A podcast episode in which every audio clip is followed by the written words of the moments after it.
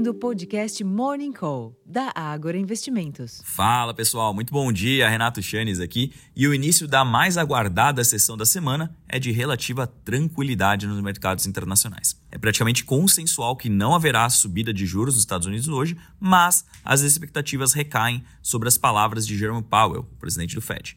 Em outras palavras, acabou ou não o processo de ajuste monetário na maior economia do mundo. Em meio a esse cenário, o que se vê são índices futuros subindo em Nova York, assim como o desempenho também é positivo nos mercados europeus. Saindo do ambiente acionário, o dólar recua frente à maioria das moedas, os contratos futuros do petróleo caem e os preços futuros de minério de ferro registraram ganhos de 0,46% na madrugada em Dalian, cotados equivalente a 119 dólares e 71 centes por tonelada. Assim como no exterior, todas as atenções dos investidores domésticos estão depositadas nas decisões de política monetária. Mas, enquanto o Copom não divulga a Selic vigente por os próximos 45 dias, pode haver alguma pressão adicional sobre as taxas de juros futuras em decorrência das incertezas no fronte fiscal. Ontem, por exemplo, o relator do orçamento de 2024, o deputado Luiz Carlos Mota, do PL de São Paulo, disse que tentará encontrar, entre aspas, um espacinho, fecha aspas, para o reajuste de servidores nas contas do governo no ano que vem. Em termos de agenda, aqui no Brasil, sem indicadores previstos para a sessão.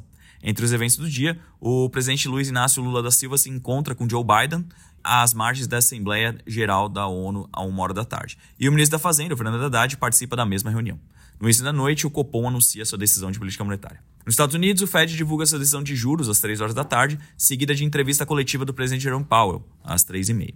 Na Europa, houve uma inesperada desaceleração da taxa anual de inflação consumidor CPI do Reino Unido, em agosto, para 6,7%. Já na Alemanha, a inflação ao produtor, o PPI, teve queda anual de 12,6% em agosto, a maior na série histórica iniciada em 1949, mas explicada em grande parte por efeito base, já que em agosto do ano passado a elevação dos preços ao produtor na comparação anual, que foi 45,8%, foi a maior da série histórica em função da guerra na Ucrânia. Na China, o Banco do Povo da China, o PBOC, manteve a taxa de juros de referência para empréstimos de um ano em 3,45%, segundo o comunicado divulgado pela instituição. Já a taxa para empréstimos de 5 anos foi mantida em 4,2%. Em agosto, o PBOC havia cortado a taxa de um ano de 3,55 para 3,45, mas mantida a taxa de 5 anos em 4,2%.